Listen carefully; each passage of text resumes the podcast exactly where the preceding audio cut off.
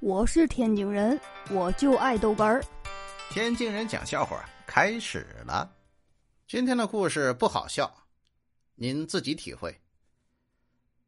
说是一个记者去贫困山区探访调查，看到了一位母亲给一个小孩煮方便面吃，记者就上前劝道：“方便面不能总吃啊，对身体不好。”这时呢，这个母亲就回答：“哦，不总吃。”今天他过生日，才给他买一袋煮来吃的。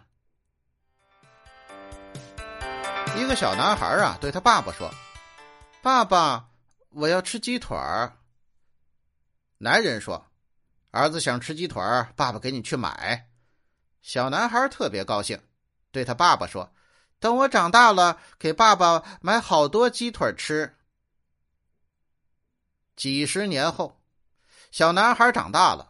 对他自己的儿子说：“儿子，把鸡腿吃了吧，爸爸吃腻了。”他的儿子说：“我不爱吃。”他说：“那给你爷爷去吃吧，别扔了。”他妻子说：“躲你爷爷远点儿，别染上病菌了。”儿子听了妈妈的话，跑到爷爷屋里，扔下鸡腿就跑了。爷爷看到桌子上有个鸡腿儿。拄着拐杖，颤巍巍的给儿子拿去了。他知道自己的儿子爱吃鸡腿儿。